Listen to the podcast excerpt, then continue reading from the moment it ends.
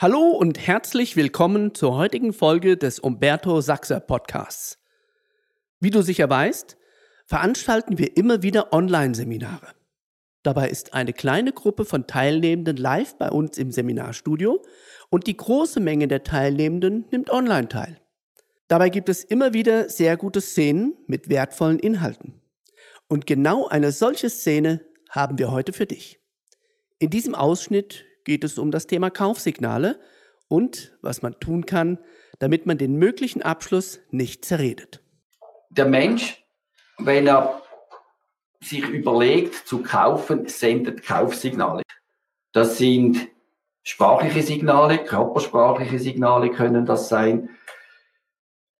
Ah, hören tut ihr natürlich sehr gut, die sprachlichen, die hört ihr sehr gut. Und die sprachlichen und die körpersprachlichen, die gehen meistens miteinander einher. Ja. Gut. Und der durchschnittliche Verkäufer achtet viel zu wenig auf die. Und was auch ganz wichtig ist, wenn ein Verkaufsgespräch hier beginnt, ja, und du glaubst, da ist er jetzt soweit zum Kaufen, kann es sein, dass die Kaufsignale schon da kommen. Weil ein Vorgänger vor dir hat schon mal mit ihm geredet und es nicht zum Abschluss gebracht. Ja, es kann sein, dass er hat sich schon gut erkundigt. Heute ist der Wissen gut verfügbar auf YouTube, äh, Google und so weiter. Es kann sein, dass er da schon sehr viel weiß. Kann sein, dass er von Freunden schon viel weiß. Oder generell ein Mensch ist, der sehr schnell entscheidet. Ja. Und jetzt wäre da eigentlich soweit, sendet die Signale und der Verkäufer macht weiter. Was kann jetzt passieren, Nathalie, wenn jetzt der Verkäufer das nicht merkt? Dass der Moment verpasst und dann gar nicht zum Abschluss kommt. Genau. Wenn der Moment verpasst ist, dann kann ein Mensch wie ungeduldig werden. Wer kennt das von euch? Der redet weiter und du kommst vielleicht gar nicht unbedingt zu Wort, weil er immer redet. ja, ist unangenehm. Und dann beginnt man plötzlich die Welt durch einen negativeren Filter zu sehen. Und das, was vorher gut war, ist plötzlich weniger gut. Und jetzt braucht es ein falsches Wort und welche Freude ist weg? Die des Kaufens, merkt ihr? Und, und es, der Volksmund sagt ja, Abschlüsse zerreden, das kommt ja nicht, das kommt ja von irgendwoher. Also, biet mir mal einen Servicevertrag an. Du hast verkauft. Also, mal, biet mir mal spontan einen Servicevertrag an. Äh, möchtest du einen Servicevertrag für äh, eine Picke-Bereitschaft? Was kostet der? 5000 Franken im Jahr. Aha. Merkst du? Und jetzt und jetzt werden wir es nachher auch durchnehmen. Schau mal.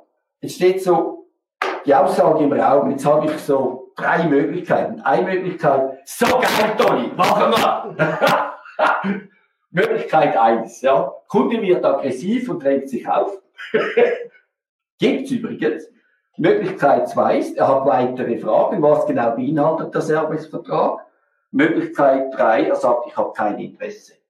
Und jetzt wie stark, Toni, hast du die Steuerung übernommen? Ob ich aufdringlich werde, weitere Fragen stelle oder mich bedanke? Auch nicht. Und das ist auch für euch zu Hause, das ist einfach matchentscheidend, dass ich diese Steuerung nicht aus der Hand gebe. Und darum ist es eben auch wichtig, dass ich diese Verkaufstechniken automatisiere, weil wenn ich die nicht automatisiert habe, die normale Antwort ist, wie du das gemacht hast, ja, mach 5000 Franken und dann ist man ruhig und jetzt erwartet mal, was passiert. Aber merkt euch eine wichtige psychologische Tatsache, die wir beachten sollten. Merkt euch, jeder erwachsene Mensch zögert vor einer Entscheidung. Jeder. Der eine sehr kurz, eine halbe Sekunde, eine Sekunde, zwei Sekunden. Der andere ist ein ganzes Leben lang. Und irgendwo zwischen diesen zwei Extremen findet die Welt statt. Und es gibt eben dummerweise nicht nur der Verkäufer, der zögert. Wer zögert auch noch? Verkäufer. Der Verkäufer, ja. Also der Käufer zögert und der Verkäufer, beide zögern. Und jetzt, warum zögert der Kunde oder der mögliche Kunde? Warum zögert er? Was sind die Gründe, weshalb er zögert? Ja, warum zögert er? Weil er nicht alle Informationen hat. Ja, möglicherweise denkt, habe ich schon alle Informationen? Brauche ich noch etwas? Habe ich schon alle Fragen beantwortet? Merkst du eine Möglichkeit, Daniel? Warum zögert er auch noch? Unsicherheit. Unsicherheit. Oder? Gibt es noch ein besseres Angebot? Ja. Habe ich schon alle äh, Möglichkeiten geklärt? Durchaus möglich, ja. Habe ich schon den besten Preis? Liegt da preislich noch was drin? Ja. Funktioniert das wirklich so gut? Äh, funktioniert diese Hotline? Ist diese Firma so schnell? Oder? Hält die ihre Versprechen? Merkst du? Das heißt, der Kunde wägt ab. Ja. Warum zögert er auch noch? Vertrauen. Vertrauen, ja. Ja. ja. Stimmt alles? Mhm. Ist es wirklich so gut? Ja. Warum zögert er ebenfalls noch? Leistung. Ja, stimmt der Preis? Stimmt die Leistung? Ja. Es gibt ganz, ganz viele Dinge, weshalb er zögert. Wes- Weshalb zögert der Verkäufer? Ich bin nicht ganz sicher, ist, ob er jetzt wirklich so weit ist oder nicht.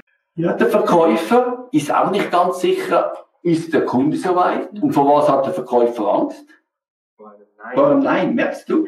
Das heißt, bleibe ich jetzt mal gerade bei diesem Beispiel. Das macht 5000 Franken. Sollen wir es so umsetzen? Jetzt kann der Kunde was sagen? Nein. Nein. Jetzt stelle ich einfach die Frage nicht.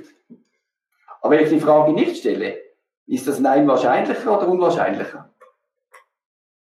Wahrscheinlich. Wahrscheinlicher. Das heißt, indem ich die Abschlussfrage nicht stelle, weil ich Angst vor dem Nein habe, ist das Nein öfters, weil ich es völlig dem Kunde überlasse. Und was auch ganz interessant ist, auch wenn alles stimmt, wenn der Preis stimmt, wenn die Sympathie stimmt, ja, wenn das Produkt stimmt, wenn die Firma stimmt, also auch beim ganzen Abwägen, wenn der Kunde denkt, ja, stimmt alles, auch dann neigen Menschen zum Zögern. Ganz wichtig.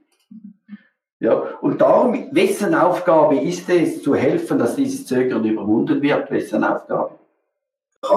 Ist meine Aufgabe. Ja, das heißt also, wenn ich jetzt so eine Frage beantworte, 5000 Franken, und dann, Kontrollfrage. was für eine zum Beispiel? Gibt es etwas, das einen positiven Entscheid bewegt? Du musst irgendeine Kontrollfrage stellen, sind wir uns einig? Ja. Gibt es etwas, was im Wege steht? Nein, dann wird das Nein zum Ja. ja. Aber du musst irgendetwas dir einfallen lassen, dass da was passiert, sind wir uns einig. Du könntest auch fragen, ja, was, was ist dein Nutzen vom Servicevertrag? Sag mir einen Nutzen, Toni. Äh, 24 Stunden Erreichbarkeit. Ja, macht 5000 Franken und die haben diese 24 Stunden erreichbar. Barcamp, was steht er damit sicher mit dieser Erreichbarkeit? Dass er im Notfall äh, einen Techniker von uns hat. Und was bringt ihm das? Sicherheit. dass es läuft, oder? Genau. Schauen Sie, macht 5000 Franken. Das bedeutet 24 Stunden Erreichbarkeit. Das heißt, ein Techniker ist so viel schneller vor Ort und die stellen sicher, dass es läuft. Es ist wichtig, dass sie sicherstellen, dass es läuft. Jetzt ist die Kontrollfrage auf den Nutzen. Ja, ganz, ganz wichtig. Und das ist das Geilste. Lernt die Kontrollfragen, zum Beispiel auf den Kundennutzen zu stellen. Was die Menschen Mühe haben bei der Entscheidung zu entscheiden, ja, ich hätte gern den Servicevertrag. Haben Sie Mühe?